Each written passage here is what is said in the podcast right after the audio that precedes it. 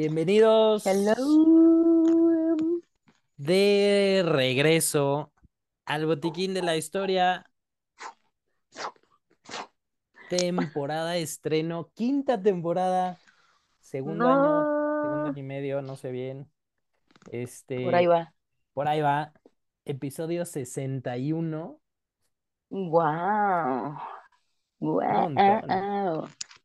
Montón. Un montón. Sí, Sí, ¿eh? Después de unas, unas merecidas vacaciones, ¿eh? Este, fue, fue bastante tiempo. Extendidas y merecidas Sí, vacaciones. muy merecidas, muy merecidas vacaciones. Eh, Carlita Muy. Rincón, siempre un ¿Cómo gusto. estás? Yo aquí, muy bien, muy bien. Para empezar bien el Qué año, bueno. este, Sí, no, hombre.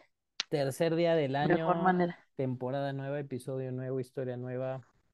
Este, Buenazo. ya te había comentado hace un par de semanas que ya se tiene, o sea, lo que viene esta temporada, estos 15 episodios, estas 15 historias, híjole, viene ¿me van a hacer diabética? Diabética, Quiero saber. Pues, o sea, yo no le echaría tanto la culpa a esto, pero este, Pero puede ser que sí. pero no descartemos aquí nada de cómo vamos a salir. Ok. Este, hoy te traigo una historia de cómo es costumbre al tener, o sea, episodio estreno, es historia Sí, sí, sí. de Estoy muy emocionada. una mujer de Un medicina. mujerón. Y este sí fue un mujerón de esas que justo ahorita que estábamos platicando de qué opciones hay, qué se puede hacer en la vida de medicina y no, o sea, esta mujer hizo exactamente eso. O sea, sí se dedicó a la medicina, sí nos dejó algo muy importante. Gracias a sus aportaciones se han salvado millones de vidas y todo. Y también Uf, hizo lo que es lo que necesito justo ahora para motivarme. Sí, sí, o sea, te digo, hizo esta mujer, este, mm, hizo de todo, ¿ok? Entonces, vamos a empezar con un recordatorio de qué cosa es el APGAR, ¿ok? Que Ok. es el examen de la valoración inicial del recién nacido al primer y al quinto minuto de vida, ¿no? Y que Sí. checamos, bueno, checan, ¿no? Porque uno no. Este, frecuencia Uno no. cardíaca, sí, no, no, no. Frecuencia cardíaca, respiración, tono muscular, reflejos y color de la piel, ¿no? Que siempre te lo preguntan en tu rotación de gine, Correcto. cuando rotas en gine también, Sí, en sí. pediatría en el internado, supongo que es pregunta de, Ginepedia, de Lenarm, no sé. Este, Sí, calcular de vez en cuando el en el apgarcillo por Ceneval sí ahí. lo preguntan, entonces, o sea, es de ley que todo el mundo se lo sepa, ¿no? Pregunta Este, frecuente, sí. sí, siempre, siempre, o sea, sí es como que muy, muy, muy, muy, muy de ley. Y además, porque, o sea, es obligadísimo, es de las primeras cosas que te enseñan en pediatría. Y obviamente, si eres interno y estás escuchando esto, no puedes no saber el APGAR del recién nacido, ¿no? O sea, Sí, sí, sí. Como interno, Es residente, como lo que sean, o sea, creo que hasta luego te lo preguntan en el kinder, ¿no? De cuando lo vas a inscribir, de qué APGAR tuvo al nacer, no sé. Bueno, déjame decirte, hasta las mamás en consultas se les pregunta, ¿recuerda que Apgar tuvo su niño? No todas se acuerdan, pero sí, sí es pregunta frecuente. Juan Pablo tuvo un APGAR 8-9, ahí está, No, hombre, aprendido, ¿no? ese niño se ve buenazo. Sí, Sí, eh, sí, tres sí, tres Ese niño sabe 100, cosas. 50 centímetros, todo perfecto, o sea, ahí está, ¿no? Por si No, hombre, se les llega a olvidar, aquí ya, sí, sí, muy que bien. no creo. Y, Aquí está el tío. es, es lo que siempre te enseñan y te dicen, ¿y qué significa? ¿Y cuánto es el punto? ¿Y cuál es la valoración? ¿Y, y, y si corrige? Sí, ¿Y si no? Y si, siempre te dicen, ¿no? Que nunca el primer, o sea, puedes corregir a 10, pero nunca el primer número es 10, ¿no? Porque va saliendo y, pues, Pero el chiste es que corrijas. Sí, no, nunca ningún bebé nace de 10. No, no, son, este, son mentiras. Si alguien les intenta chamaquear o los intenta ligar diciéndote que yo tuve Apgar de 10, ahí no es, Mm, ¿no? mm. No están siendo honestos con, Tuviste con Glasgow cero. ustedes. Ahora. Sí. Cero. No Y tres, es que, cero. no, cero. Y es que, o sea, sí Sí. nos enseñan eso, pero no nos enseñan qué es, o sea, qué significa, ¿no? El Apgar. Y hay muchas personas que lo escriben con mayúsculas pensando que es un acrónimo, porque, o sea, son cinco letras, la palabra Apgar, y Sí. son cinco cosas que se valoran, pero Y de hecho yo me acuerdo, la primera vez que me hablaron del Apgar, yo dije, bueno, de frecuencia cardíaca es la A, no. La o sea, como que no, no Sí, tiene sí, sentido. Entonces empieza a decir, ¿por qué se llama Apgar? pulso. ujú. ¿No? Si tiene todo esto. Pero la realidad es que Apgar es el apellido de la persona que fue conocida como el ángel de los neonatos, que fue la que creó esta escala, que fue una mujer llamada. Virginia Apgar. Oh my Pues Llevan, God. llevan años diciendo su nombre sin saber nada de esta, de este Sin saber quién es. pero Wow. para eso estamos aquí. Eh, Virginia Apgar A ver, estamos listos para esta conversación. 7 de junio de 1909 en Westfield, Nueva Jersey, en Estados. Unidos. Su papá se llamaba Charles Apgar y se dedicaba a la venta de seguros y era un, un- un inventor, o sea, inventaba cosas y, y ahí. Y su mamá se llamaba Helen May Sí. Apgar, ¿no? Su mamá en ese entonces, pues nada más era su mamá, ¿no? O sea, fue mujer, ¿no? O sea, pa- participó Ok. en eso, pero bueno, la época. Era su mamá y mujer y ya. Y ya. Sí. Eh, tuvo otros dos hermanos y toda, lo que sí es que, aunque la mamá realmente no estaba educada y no tenía más, este, en su familia, gracias a que su papá era inventor, o sea, como que sí había este, eh, como ¿Renombre? familiar y así, digamos, de aprender. O sea, como que todos sí estaban, o sea, o sea, no estaban negados a, a que estudiaran ni siquiera Virginia ni nada, era como de, a ver, sí, o sea, era una familia como que se retaba mucho intelectualmente. Y todos tenían como que esta inquietud en aprender, en hacer cosas, este, en, en renovar, en ver, y cosa que Virginia aprendió este, desde chiquita, cosa que fue muy determinante y hemos visto para todas las mujeres de las que hemos hablado que deciden osar, ¿no? Y ser ah, brujas y malditas y estudiar, ¿no? Y, o sea, querer algo más, Sí, sí. casi siempre venía de la familia. Y a lo mejor si no de los papás, siempre había mínimo un tío, un padrino, un alguien que les decía, no, Un mija, incentivo. ajá, usted estudie, ¿no? O sea, que sí se puede, ¿no? Si toda tu familia te dice, no, ya para qué quieres saber más, este, que tú solita digas, no, sí, pero si es de alguna Sí. manera una ayudada, que en tu familia te digan, Claro. "Mm, Que alguien vete". cree en ti o te impulse. sí, sí, ¿no? Y además que lo veas en tu casa, ¿no? Y que, o sea, que, que no te digan, ¿qué traes? ¿Un libro? ¿Para qué? Exacto. ¿No? O sea, es como de, ¿no alcanzas algo? Sí. ¿Lo vas a usar o, o qué? ¿Lo vas a usar de banco acaso? Sí. Virginia estudió la prepa en Westfield High School y se graduó en 1925. Nunca tuvo interés en las materias que les daban a las mujeres de economía doméstica, este, y todas estas cosas de, de cómo educar niñas y señoritas. Y lo que sí le Wow. llamaba mucho eran las ciencias, ¿no? De chiquita, biología, química, matemáticas, Mm, física, eso fue lo que le gustó mucho.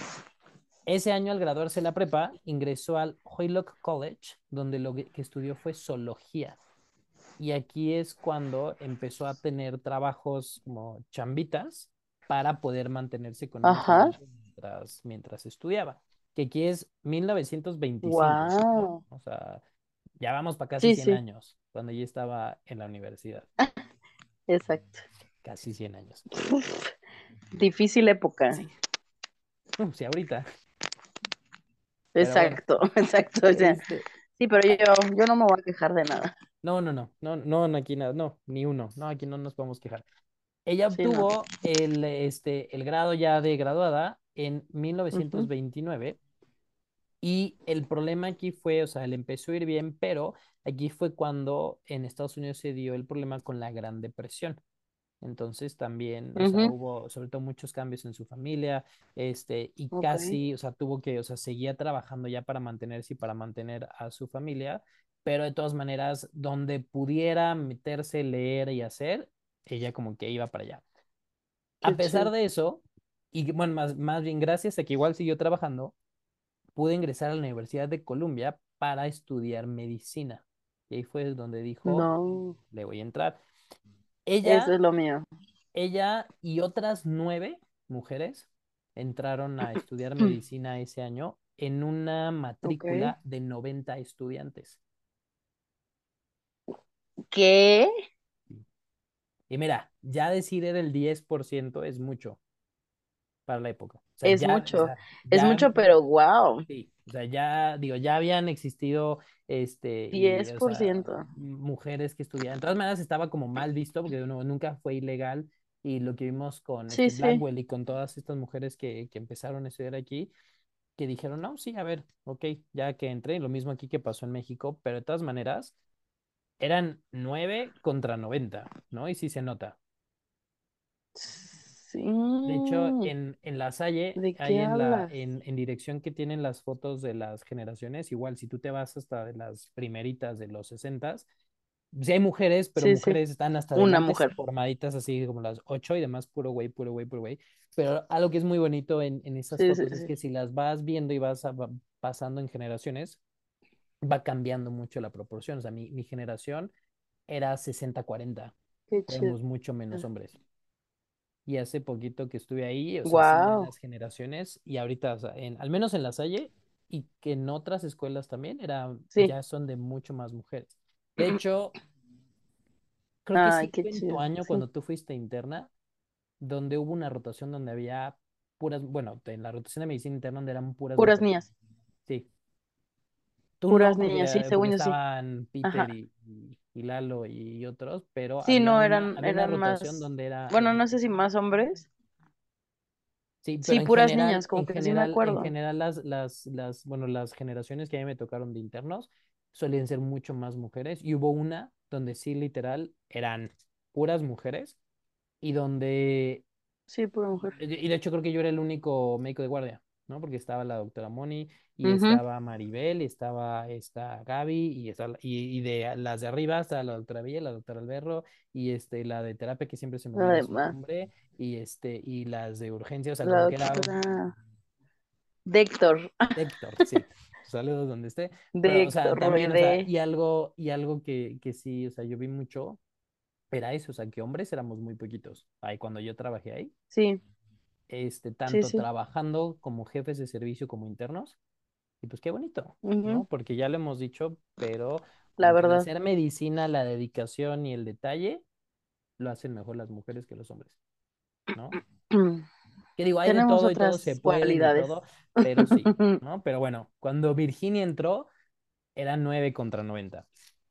Ella Ok. acaba medicina en 1933 y ahí empieza la residencia en el servicio de cirugía del Hospital Presbiteriano este, de Colombia. Y agarra y dice, Ok. Sin embargo, cuando empieza, o sea, sí empieza y está, está por terminar, su ment- eh, tenía un mentor que era este, un cirujano que se llamaba Allen Whipple, que fue el que desarrolló la cirugía de Whipple, la de páncreas. O sea, ella estudió con el que Sí, sí. inventó la cirugía de Whipple.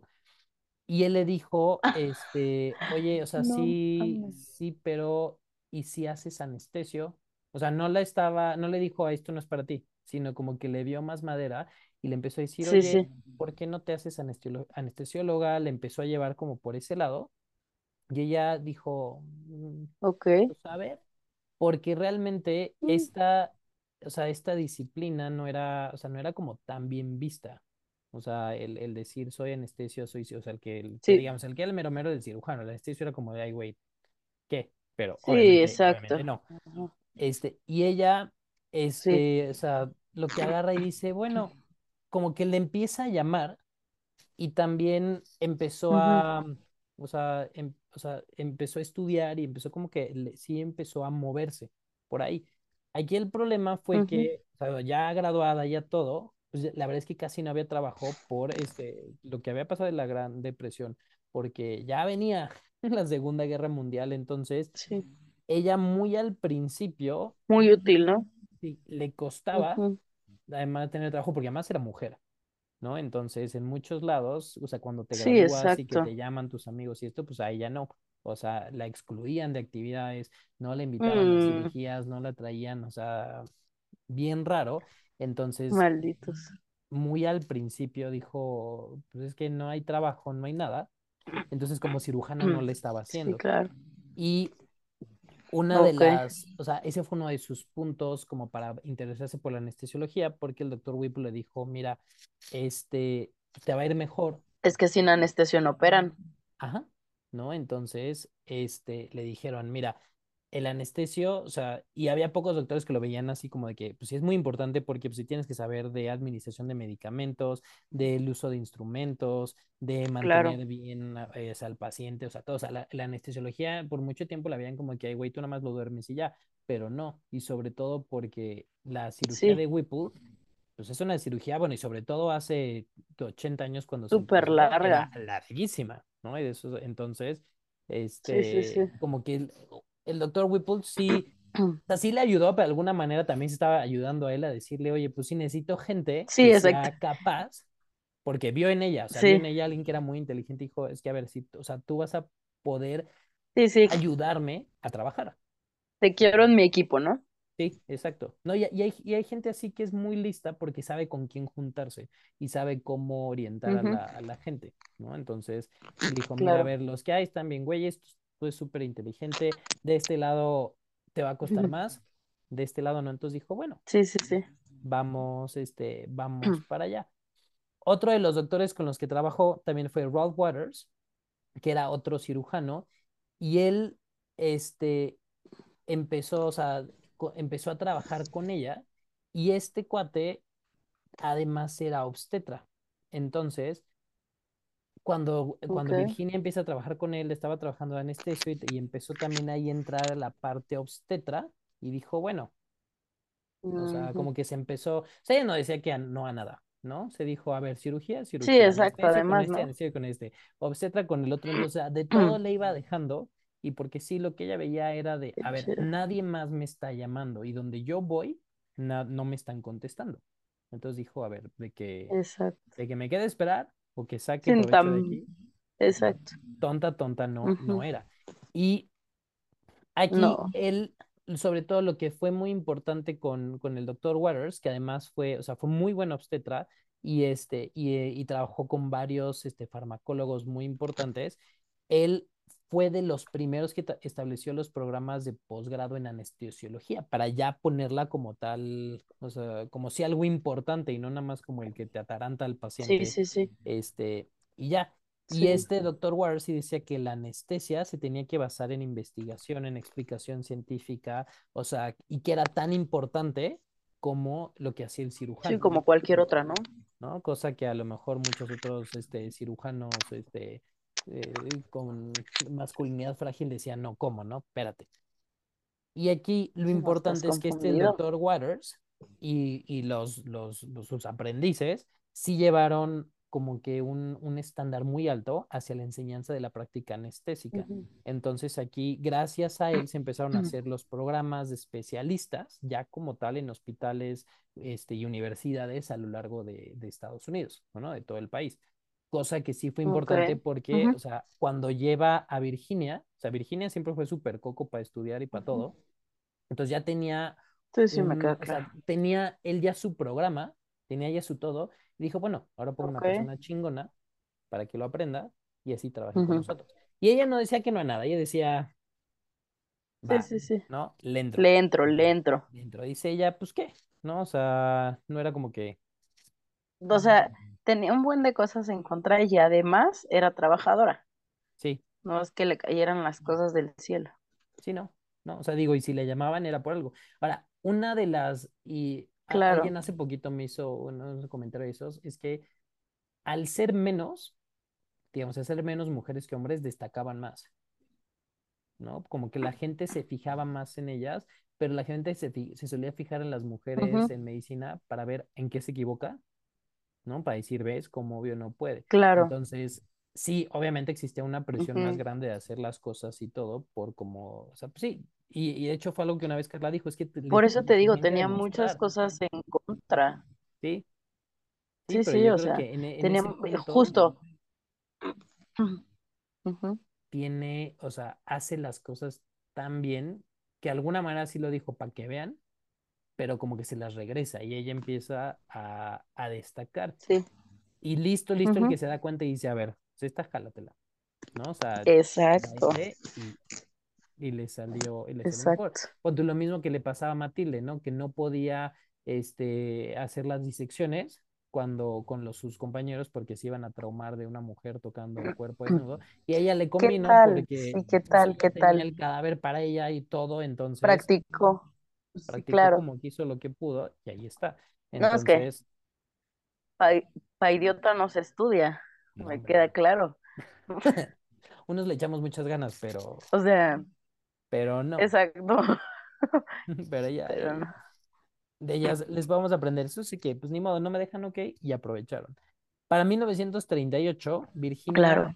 regresó al hospital presbiteriano, donde ya había como tal la, la, o sea, la residencia, o sea, bueno, para la especialidad, convirtiéndose como tal, se llamaba el departamento de una división de anestesiología dentro del departamento servicio de cirugía, que primero era atendido por enfermeras y luego por médicos. Ahí ya regresa y ya este, la, este, se, se empieza a formar a médicos. Las enfermeras, que eran las que se dedicaban a eso, pues las reubicaron, las sustituyeron, o sea, las cambiaron porque el, el programa de Warriors decía, no, es que el que tiene que, que manejar todo esto son, son los médicos. Aquí ella se forma como anestesio, o sea, nunca dejó de ser cirujana y aprendió mucho de Sí, sí, sí. obstetricia, pero una vez que le dieron como el espacio en anestesio, aquí lo estudió, aquí fue de, la, o sea, de las primeras graduadas, fue este, mención honorífica y todo esto, No, no, no. y se queda para en, en forma docente, para poder impartir los cursos a nuevos residentes. Y Además, aquí no además, sí, o sea, y además, o sea, veía también asuntos administrativos, o sea, ella llegaba a coordinar, o sea, no solo, o sea, sus clases para los otros anestesios, sino como Ujú. los servicios de anestesiología de todas las cirugías. O sea, ella era como la que decía, Ok. este, digamos, desde la valoración al paciente y todo, y qué tenía que hacer. Entonces, de alguna manera, aunque ella no estuviera en el quirófano, ella ya Sí. había estado ahí, ¿no? Como cuando mandan al Sí, anestesio a hacer claro. la valoración y todo, y a ver los dientes, ¿no? Para Exacto, que todo esto, o sea, ella, ella fue- era Sí. la, la mera mera, o sea, ella era la que, digamos, daba la luz verde para las anestesios de Para que se operaran. Exacto. Bueno. Ella organizaba prácticas también para estudiantes de medicina, este, era la, como Ay, no. conciliaba los conflictos entre el cirujano y el anestesio que casi no se dan, ¿no? Casi no hay. Casi no hay, ¿no? Este, entonces era como el, el punto medio entre, a ver, ¿qué pasó? Cálmense, Sí, brothers. no como que no está en ayuno, como que el potasio no está tan elevado, eso no es un ST, tranquilos, ¿Cómo que es una cirugía de urgencia? sí, pasa paciente, ¿no? Entonces, Sí. y, y dentro de todo esto, o sea, que además era un chingo de trabajo, ¿no? Porque operaba, daba Sí, clases, además. gestionaba y Y todo, además docencia, exacto, exacto. ¿sí? Ella también se, o sea, seguía por su lado su, o sea, lo que investigaba, ¿no? Porque ella de, siempre fue de, a ver, de andar leyendo y todo y buscando, entonces también tenía sus propios protocolos de, de investigación. Ok. Sí, en un principio le costaba, o sea, casi no había residentes, o sea, fue un, o sea, sí fue un programa que fue poco a poco, porque te digo, los, los cirujanos consideraban al anestesio como inferior a ellos, pero por, digamos, eso es como el ego del cirujano. Digo, ojalá no te esté insultando Era lo que te iba a decir, o sea, neta, desde entonces, o sea, de verdad, ¿sí? No, pues, o sea, no, no llegan a tener el ego de hoy en día de, de la noche a la mañana, ¿no? Sí, exacto, o sea, viene trabajado de décadas atrás. sí. No, y hasta, No, mira, se supone que en ese entonces sí cobraban menos, y, y supongo ahorita también, pero, o sea, es como que no tiene tanto sentido en que tú lo veas como menos, porque sin, sin el anestesio no puedes operar, mi chavo. Exacto, o sea, es como, ¿de verdad? Sí, exacto, es como de, a ver, no, No, no, está ahí, o sea, no está ahí ¿En nada más serio? sentado, ¿no? Está haciendo su chamba. Tú estás haciendo la tuya, él está haciendo la suya, pero era exacto. como de, le decían como que, bueno. Y algo, uno de los conflictos era que, pues aunque estaba el programa y todo esto, pues no había manuales de anestesiología, o sea, casi no había libros, ¿no? Digamos, la, sí, la enseñanza médica y el recopilar todos estos libros y todo, o sea, sí tiene desde hace muchísimo tiempo y todo, pero anestesio, como era, es, digamos, de las más nuevas y sobre todo eso a principios del siglo mm, XX, pues no había. Entonces. Virginia dijo, pues no hay, pues vamos a hacer uno. Entonces, junto con una enfermera que se llamaba Anne Penland, escribió un libro que se llamaba Notas de Anestesiología, que era dedicado para estudiantes, que fue mm, la, o sea, la, pri- la principal fuente bibliográfica de anestesiología en formación de residencias desde Wow, 1940. Ya para mediados de los 50, 60 se empezó a ver más, pero digamos que wow. 15 años, el libro que hizo ella con otra sí, enfermera, bueno, con otra mujer que era enfermera, sí, sí. fue, lo, o sea, si tú querías hacer anestesio, lo que querías saber de anestesio estaba ahí. Te remitías a eso. te remitías, Wow. y mira, lo voy a decir así tal cual, pero no No, tiene que no, ver, te remitías a lo que habían dicho dos mujeres, ¿no? Y que Sí, nuevo, no es que las haga menos, pero en ese entonces las hacían menos, entonces, o sea, sí, sí. de ahí, Wow. Entonces te repito, todo lo que hacía, y además dijo, voy a hacer un libro para que aprendan. Además, sí, sí, Además, o además, sea, además. de nuevo, ¿no? A uno Y que además el, el hecho de que se llame notas es que ella, así mira, ¿sí? paso a paso, a ver esto, aquí lo tomo, lo apunto, lo escribo, ¿estás de acuerdo? Sí, no, que le pones, que le quitas. ¿sí? Wow. Entonces, y eso obviamente hizo que, o sea, el que Virginia Apgar estuviera en este hospital, en el hospital presbiteriano, pues me ayudó a que creciera el servicio de, de cirugía y todo. Entonces, Sí, este, o sea, fue un hospital que empezó a crecer, crecer, crecer, crecer, crecer mucho, ¿no? O sea, porque decir, sí. bueno, pues ahí sí operan bien, entonces vamos para allá. Pero aún así, porque los que coordinaban eso eran, este, hombres de, de, de masculinidad muy frágil, no aumentaban las plazas para No, anestesiología. O sea, ya les estaban no, poniendo en confundida. decir, a ver, estamos operando de siete mil al mes, ahora nueve mil, hay todo, ya no se nos están Sí, sí, moviendo, no sí. se complican porque estamos este, formándolos bien, hay que hacer No, más plazas. no, No, sí, no, no. Oye, necesitamos más como Oye, ella, pero ella les está enseñando, ya, ya Te escribió el digo para libro, idiota, no se estudia. Sí, exacto. Es una erudita, es una maestra. No. Te digo, te digo, hay Digo, talento nato. afortunadamente, eso ya no pasa, ¿no? Puede ser una población donde se necesiten médicos especialistas Ay, Dios. y donde, donde ya no pasa. Ujú. No se me ocurre que pase aquí en México donde Sí, no, no no. habrán plazas para especialistas. Debe ser rarísimo, rarísimo, debe ser rarísimo. O que les roben su aguinaldo, Sí, no sí. sé, se me hace raro. No, Ah, no, Pemex no. No, no. no, para nada. No, no, Saludos a no la pasa. Mm, resistencia. mm. Pero. Saludos, pobres. Entonces. Abgar, también algo que ella marcó fue que ella fue la que dijo que el anestesio tenía que visitar antes al enfermo y después de la anestesia. ¿no? Porque decía, a ver, mi labor como anestesio no es solamente Sí, pasa a sala y a ver, cuente de 10 para abajo ya, o sea, la, sí, la valoración de que anestesia se tenía que y ser punto. antes, llegar, ver desde quién es, cuánto pesa, todo, todo, todo, todo, y después sobre el manejo de dolor también.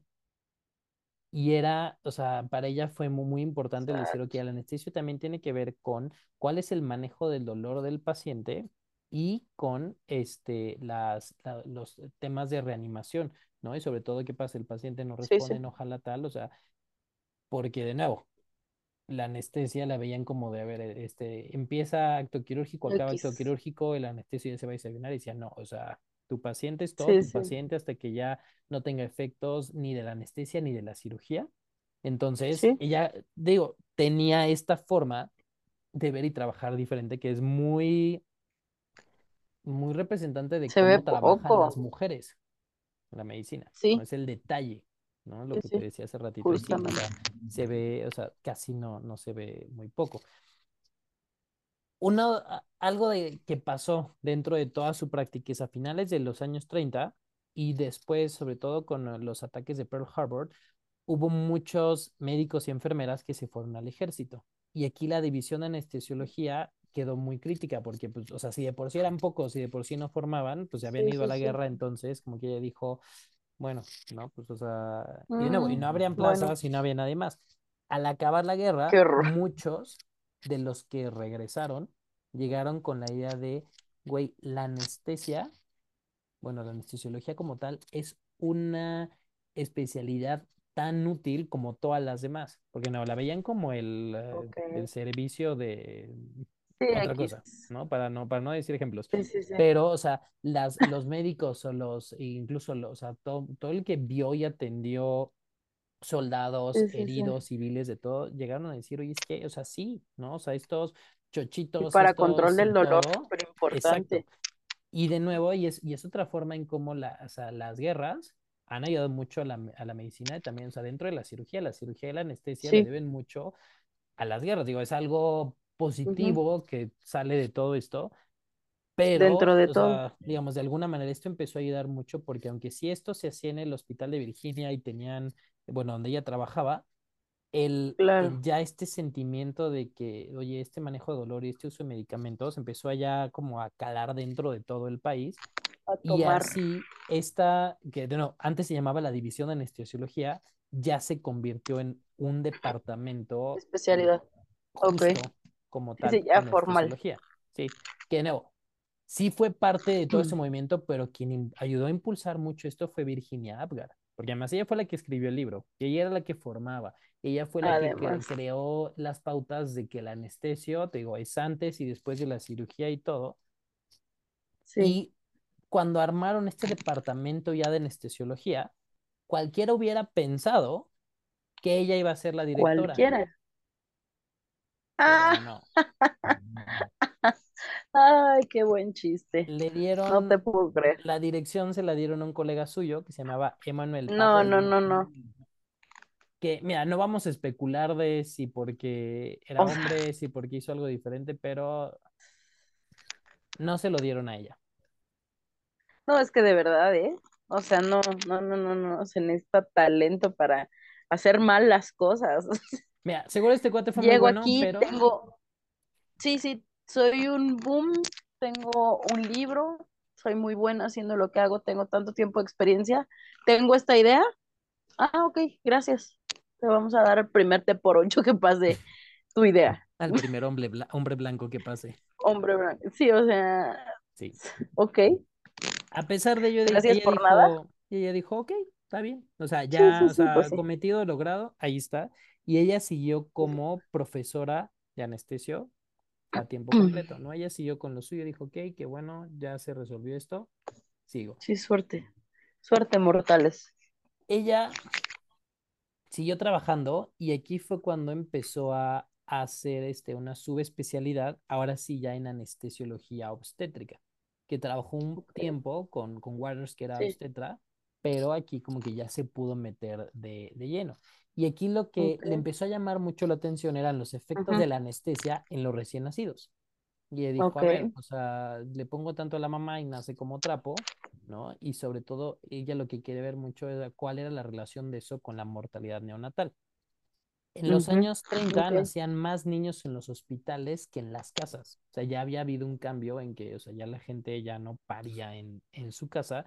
sí, Y sí, aún sí, así, aunque tú pudieras pensar, ok, ya si naces en el hospital estás más cuidado, se morían más los bebés en Estados Unidos que en países en Europa.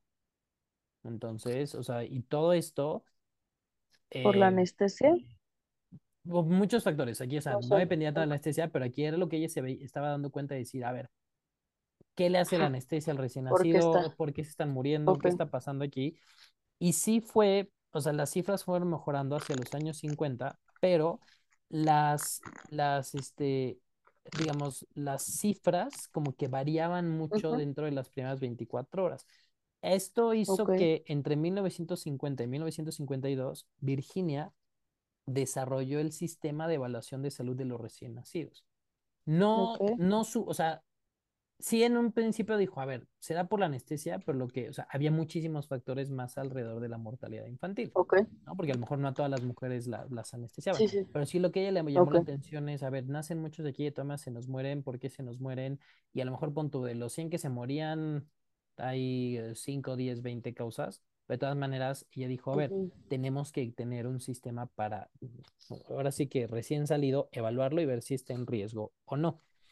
Y esta, y aquí es cuando dice, ok, ¿cómo voy a evaluar al bebé una vez que nace? Y ahí es donde nace esta valoración APGAR, cuando dice, ok, voy a órale, checar la frecuencia cardíaca, el esfuerzo respiratorio, el tono muscular, la respuesta refleja y el color. O sea, buscando esa, como, chido, bueno, teniendo esa duda de por qué se me mueren o qué hago y tal, y ella dijo, ok, lo voy a evaluar ahí luego, luego. Que también obviamente para esto tienes que saber obviamente de, este, o sea, de anatomía fetal, de todo el embarazo, de la circulación fetal, que es un desmadre, todo esto. Entonces, para para poder Sí, sí, evaluarlo de una manera objetiva. Ella Exactamente, sí.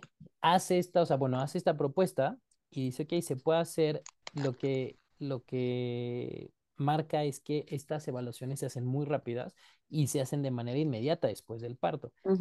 Lo que vi es que en algunos casos lo que les faltaba nada más era oxígeno, ¿no? Muchos bebés nacen como medio hipóxicos y tal, entonces, Sí, o sí, eso es cierto. el, el- la- hipoxia es la primera causa de, de muerte o de caída en paro en los bebecín, en los ah, bebecines. pregunta en y Ujú, Ceneval y, y de todo.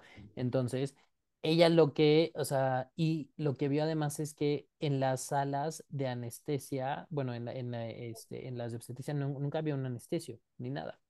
Entonces dijo, a ver, ¿no? O sea, lo que empezó a checar es, ok, si se mueren por falta de oxígeno, ¿cómo checo que están con falta de oxígeno? Porque a lo mejor se los ponían ya muy tarde y a lo mejor no se moría, pero quedaba como chuequito el niño. Entonces, gracias a su sistema, dijo que ya, así ya lo puede evaluar desde antes Ajá. ella vio, decía, ok, se pueden administrar drogas, pero este, sobre todo lo, lo que empezó a ver, o sea, fueron todos estos como marcadores de si fue parto, si fue cesárea, si se usaron ciertas drogas, si cómo nació, si la vía aérea, tal y tal y tal y tal y Sí, tal y sí, tal. sí.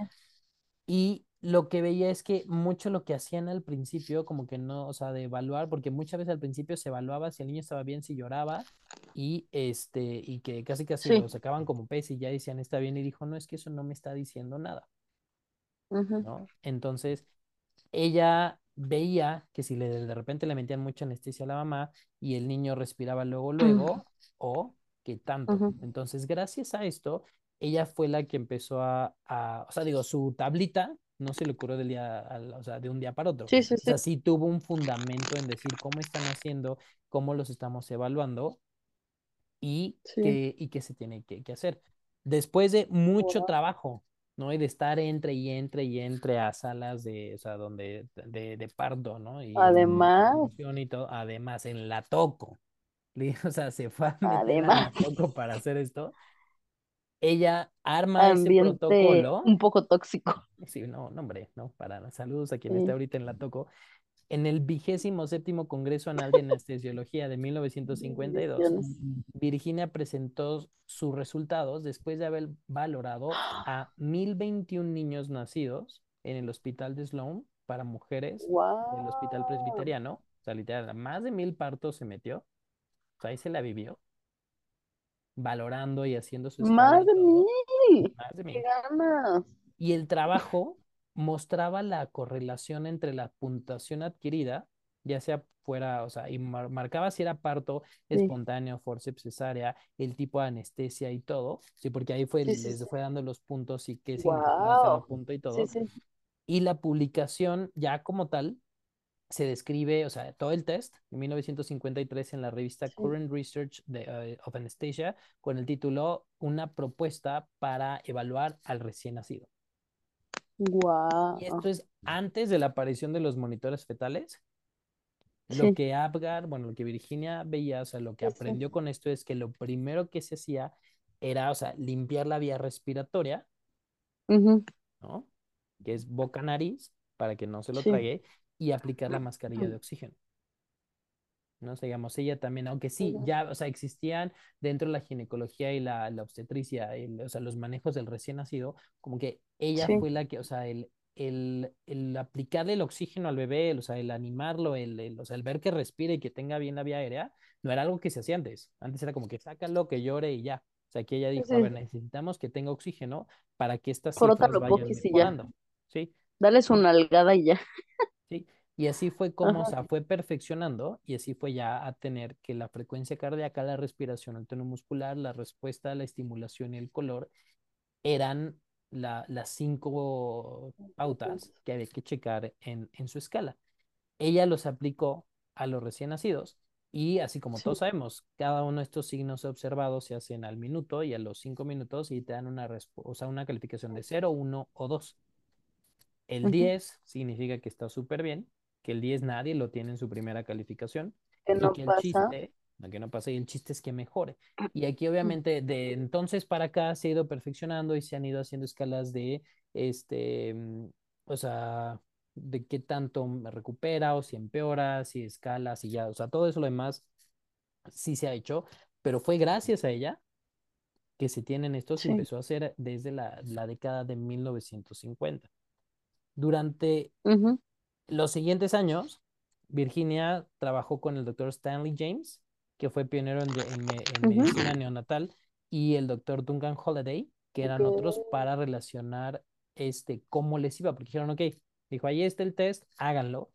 Y fueron viendo sí, cómo el seguir las pautas de esto y decir, este niño está bien, este niño está mal, este niño hay que meterlo a cunero, a tal, echarle surfactante, lo que tú sí, quieras, sí. cómo iba mejorando con el pronóstico, ¿no? Porque, digamos, aquí iba a ser un estudio a largo Wow. plazo, pero ya era para decir, ok, vamos a probar cómo, cómo va todo esto, ¿no? Porque aquí también ya empezaron a ver otras formas y otras cosas para medir, como desde gases en sangre, los niveles de anestesia en la sangre, el pH Sí. sanguíneo del recién nacido, o sea, como que le empezaron a buscar más para ver, ok, ¿qué más le podemos sacar de aquí? Se hicieron obviamente igual muchas valoraciones y fueron encontrando que muchas veces los bebés que tenían, o sea, este, puntuaciones bajas tenían más riesgo de acidosis metabólica, respiratoria, que necesitaban reanimación. Y de aquí fue también gracias a esto que empiezan a nacer todos estos, este, las pautas y las formas de reanimación y cómo ya ubicar, ¿no? Cuando un bebé viene mal Ah, claro, y qué sí. se puede, qué se puede hacer. Gracias a esto también comprobaron que varios Sí, sí. anestésicos que se usaban en ese entonces exacerbaban la asfixia en los recién nacidos y entonces los dejaron de usar porque empezaron a ver, a ver, este ni- estos niños, ¿por qué? Wow. ¿Por qué tienen, no recuperaron tanto? Ah, en esta cirugía se usaron tales anestésicos, Se le puso entonces esto. dijeron, ya no usen, ¿no? O sea, no fue nada más, ay, las Wow. calificaciones, es decir, ¿por qué tienes estas tú y otros no? Sí. Y eh, gracias a todo esto, fue la, o sea, la, realmente la, la escala se, se, se popularizó muy rápido y en cada lado donde se hacían, o sea, se recogía información, información, información, lo que ayudaba a sacar más escalas, a hacer más predicciones y a buscar pronósticos y a buscar, o sea, porque nuevo, los bebés no, o sea, cuando nacen mal o algo, no es solamente por una cosa, pero sí había muchos factores, desde la edad materna, este, el trabajo de parto, o sea, todo, se le buscaron a muchas Sí, cosas sí. en decir, ¿por qué estos niños sí recuperan, estos no? ¿Por qué estos nacen con la de menos, con la de más? ¿Por qué nacieron muy bien la frecuencia, pero el tono no? O sea, como que todo esto les dio mucha paja, ¿no? Para buscar y sacar y sacar y sacar. Y, o sea, lo que buscas con esto es dar atención, o sea, inmediata, ¿no? O sea, el, el recién nacido, el recién nacido, qué pues, Además, está viendo el, el qué, es, ¿no? Es- Todo es impresionante del, o sea, el- es, o sea, del, del cambio que puede significar, o bueno, que significó algo tan, que pareciera tan insignificante como observar, como medir la frecuencia cardíaca, observar literal, observar el tono, observar el color del bebé, los, las gesticulaciones que hace, pueden hacer un cambio tan importante y, y- y tener una repercusión súper importante, ¿no? Sobre todo a largo plazo. O sea, puede ser de- definitivo entre muere eh, o no un bebé. ¿Cómo queda? Sí, mi mamá, una de las historias de nosotros tres que siempre cuenta es, o sea, de mi hermano el grande que dice que justo nació y se lo, cuando se lo ponen, que hizo como un ruido así raro y así Ujú, luego, luego la, el, el, el doctor dijo, este no está bien, se lo llevó cunero y tal. Mi mamá se, se fue al hospital antes que su bebé, Sí. pero gracias a eso, el bebé ya está bien y el bebé ya tiene su bebé, ¿no? Entonces, este, o sea, ahí está. ¿no? Y Sí, esa es una, una de varias, de nuevo, son muchas cosas que, o sea, que se aprendieron a hacer. Mientras empezó a pasar todo esto en Estados Unidos, entre 1958 y 59, Virginia Apgar dijo, necesito un año sabático porque voy a hacer una maestría en salud pública en la Universidad de Johns Hopkins. Te digo que esta mujer Güey. no paraba y sobre todo lo que buscaba con eso sí, es o sea, no paraba. No, no paró, porque lo que quería es aprender bien bioestadística para poder aplicarlo a sus trabajos de investigación. O sea, dijeras, me tomo un año sabático, ahí les dejé ya la prueba, me voy a descansar. No, o sea, literal se fue, se fue a estudiar. Para esto ya ya tenía 50 años, ¿no? porque nació en 1909. Wow. Entonces, Ok, sí, sí. no paró. A ver, sí. Para finales de Ok. la década de los 50, y No gracias a paró. esto, ella había asistido a más de 17 mil nacimientos. O sea, ella lo siguió estudiando. O sea, para hacer la prueba estuvo en mil, para todas las investigaciones que hubo después, estuvo en más de 17 mil. Y le tocó ver niños con malformaciones, le tocó ver las evaluaciones a largo plazo, este, y empezó a ver qué más podían Sí. saberse y qué cosas se podían prevenir, y, o sea, todo, todo, todo, todo, todo. O sea, digo, digo, esta mujer no paró en un solo segundo, ¿no? Nunca dijo, bueno, ya, Wow. ya fue mucho. Wow, wow. Sí, no. Sí. Ok. De hecho, eh, No, la co- fun- no como otras. no como, Saludos a mí. saludos, aquí estoy. Saludos a mí, a mí yo cansada. La fundación March of Dimes le pidió que Ujú. encabezara su nueva división de malformaciones este, congénitas. Era una fundación que en, en, este, en 1968 empezó a trabajar mucho para, este, para niños que tenían parálisis este, este, mental y todo esto. Y eh, que había nacido principalmente, sobre todo, gracias al presidente Roosevelt para enfrentar la poliomielitis y, este, y todos los problemas que, que causaban gracias a esto también, o sea, que, que obviamente era una fundación sin fines de lucro, lo que buscó junto con, la, con el apoyo de Virginia era mejorar condiciones de salud para las madres, para los bebés y sobre todo para personas que tuvieran bajos eh, recursos. Y ella dijo, sí, se fue a trabajar ahí, se, se interesó, Sí. trabajó con ellas, siguió, o sea, seguía haciendo su parte como docente, también hacía investigación, empezó a colaborar con ellos, iba a, a, pues, a cirugías, asistía en partos, o sea, hacía papers, o sea, hacía... No paró, No no paró, no paró. paró, la mujer no paró. Entre 1960 y 74 viajó por todo el país, hacía conferencias para hacer conciencia al personal sanitario de las familias de que era posible prevenir las malformaciones y que se necesitaban este, investigaciones en ese campo, porque digo, ya para estos últimos 15 años, cuando se empezó a decir, ok, vamos a ver qué onda con las malformaciones congénitas, se pueden hacer las mismas escalas, cómo se evalúan como tal, porque antes pues se sabía sí. este, muy poquito. Aquí también empezó a hacer, este, dar Sí. entrevistas, iba a programas de televisión, este, y lo que buscaba era juntar fondos para esta asociación que buscaba investigación y apoyaba a familias con, con, con niños. En 1972 publicó un libro que se llamaba Is My Baby Right? que escribió con otra doctora, Joan Beck, este, que Uf. era, o sea, de alguna manera era una síntesis de temas de concepción, gestación, nacimiento, cosas que podían ir mal, cómo es el abordaje de 25 anormalidades congénitas basándose en casos reales. ¿De Y también, sí, no, o sea, digo, no paró. O sea, todo lo que tenía que ver con detección prenatal, atención postnatal, todo, y se dijo, y aquí soy. Soy Fundó, una bala. Todavía ni acabo, acabo. Fundó la, la, o sea, ella este, creó la Fundación Nacional Lapgar, de la cual fue directora y vicepresidenta ya en, en, en los últimos Vaya. Años. Siguió impartiendo Sí. en, este, ahora trabajaba en la Universidad de Cornell, daba pláticas, era profesora clínica y en, en esta última universidad también enseñó teratología, ¿no? Porque ya se volvió experta en, en malformaciones y fue la Wow. primera mujer en ocupar ese, ese puesto como docente de la Universidad de, de Cornell y fue designada para enseñar genética médica en la Escuela de Salud Pública en la Universidad de Johns Hopkins. No Nada paró, más. no paró. Nada más. Pero si recuerdas algo que decía la doctora Bella de que el que solo sabe medicina ni de medicina sabe, Justamente, sí. ella además, no se te olvide, ella era zoóloga para empezar, ¿no? Que lo primero que Ah, sí, fue sí. zoología, antes de la medicina zoología. También tocaba el violín, No. le gustaba la jardinería, jugaba, o sea, varios, este, o sea, estuvo en varios equipos de deporte, le gustaba mucho el deporte, colaboraba en el periódico de su No.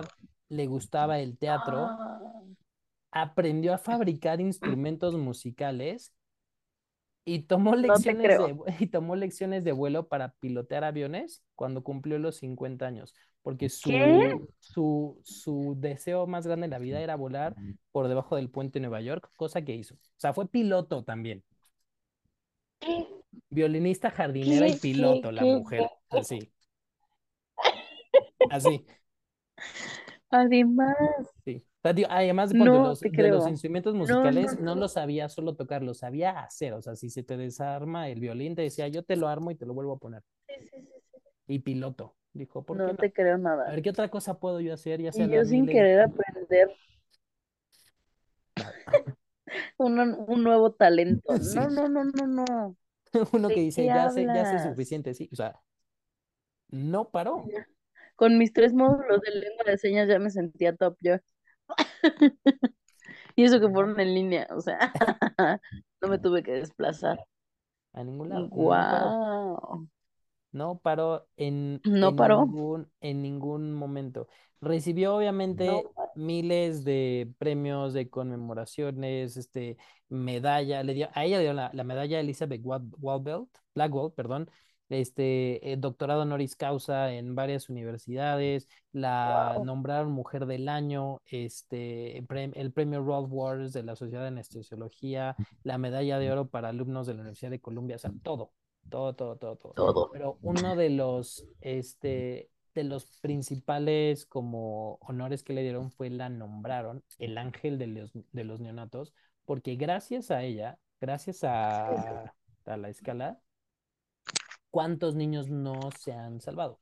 Y no es exagerar, Justamente. porque el Apgar se los hacen, bueno, naces en un hospital, tienes un Apgar, ¿no?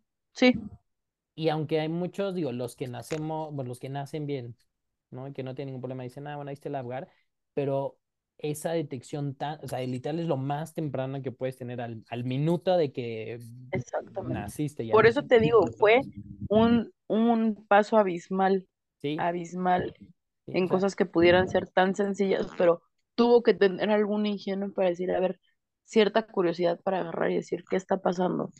Voy a crear, voy a desarrollar, sí, todas, todas las personas que tienen, y, y sí hay, ¿no? Todas las personas que dicen, híjole, yo de chiquito estuve en incubadora, me operaron o tal o esto, todas las personas que aunque les hayan necesitado poner oxígeno y gracias a eso no se murieron, le deben la vida a esta mujer. Exacto, Así, justamente. así. ¿Cuántas personas de esas hay en el mundo? ¿Quién sabe? No, ¿Quién sabe? O sea, es, imposible saber a cuántas personas les ha salvado la vida el que les hayan hecho un Apgar.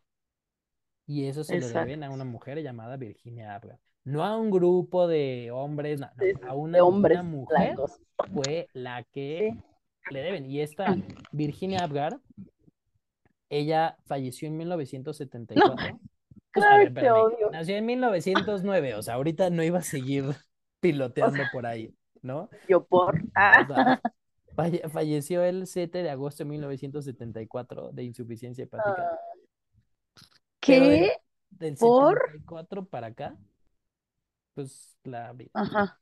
del 74 para acá, su Sí, trabajo, sí, o sea, o sea, su trabajo sigue vigente, ¿no? Y de nuevo, cada, cada nueva generación que entra a pediatría, que entra a gineco y les enseñan el Apgar y les dicen la importancia que tiene, es, estamos es Virginia, agradecidos. es Virginia, ¿no? Y cada Ujú. niño que nace y que le toman el Apgar es Virginia. Y cada niño al cual le no. dicen, a ver, no, espérate, está mal, vete a la incubadora, este, pone el oxígeno, reanímalo, haz, la, la, la, y que no se muere, es Virginia. Es Virginia. No.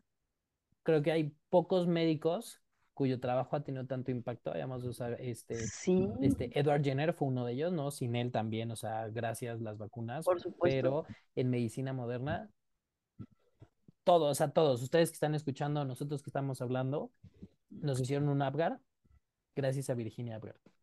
A todos. el- el- el- Exactamente. y porque yo he he escuchado muchas veces, ¿no? Que una persona no puede hacer un impacto en todo el mundo. Claro que sí. O sea, algo que hemos aprendido aquí es que Claro sí. que se puede. porque lo que hizo es una mujer a Sí. todos. O sea, lo que ella dijo Y además fue tan sencillo, tan certero, o sea, tan acertado que se Tan sigue todo. usando hoy en día. Sí, Tan ¿no? Y, todo. te lo, y yo creo que sí, o sea, es algo que te deberían de enseñar porque yo me acuerdo, me lo enseñaron, decía, esta es la verdad tal, y en la rotación te lo preguntan y este, y a ver, ¿y qué, cuánto te voy a Apgar tanto? ¿Y qué significa el Apgar? Y todos, "Ay, no, no, no", intentando hacer la mnemotecnia con Sí, sí, las letras de Apgar porque creemos que es una, y no, sea, es un apellido, ¿no? Es un apellido de esta mujer que hizo, o sea, te digo, hasta fue piloto, ¿no? O sea, y, Llamamos. de Además. todo. ¿no? En O su sea, tiempo, la, en su año sabático, en su tiempo libre. todo, No, es todo. que, o sea, mujer genio, mujer genio, la amamos. Sí, no, yo creo que mucho se le que esté. puede, mucho, está piloteando por allá afuera. Seguro sí. Anda, anda en esas. Nada. Este, yo creo que mucho le podemos aprender este, a ella, porque sí, o sea, la, Las ganas, Sí, digo, no las ganas de ser proactiva, de hacer y hacer y hacer y hacer. Sí. Y yo creo ¿No? también mucho del, del mérito de impulsarla y eso, yo creo que sí viene de la familia, ¿no? Entonces, este, él también, ¿no? Este, hay una frase, ¿no? Que es muy bonita, la de que para de mujeres que, este, que también el tener la oportunidad de, de educar y de ayudar y alentar a una mujer para llegar, o sea, ta- ahí está, ¿no? Y, y fue desde la Sí. familia, entre sus dos hermanos, su mamá, su papá, todo, o sea, algo también Sí. hubo ahí que le dijeron, no le vas. Y sí, seguro sí le costó muchísimo y todo, pero de esa, de esa generación de 99 personas, No, qué bárbaro. el nombre del que estamos hablando ahorita es de Virginia Apgar, entonces le agradecemos muchísimo este, a ella. Estamos muy agradecidos. Aprendámonos ese nombre y me pareció un, una, una bonita forma de empezar este año, año Gran manera. 2023, No, no, nueva no. temporada, nuevos episodios, vienen cosas bien padres. Gracias por venir Sí, aquí, estar creo. de nuevo. Buena inspiración. Este, estos primeros Gracias. 15 vendrán Gracias por 15 compartir. año. Gracias por venir también aquí ustedes, aquí. Y nos vemos para la siguiente y todas las demás. Todavía hay mucho que contar en este show. Claro que sí. Es que pórtense bien acuérdense de Estamos en esto. Y feliz Mm. año. Sale, Tápense. bye.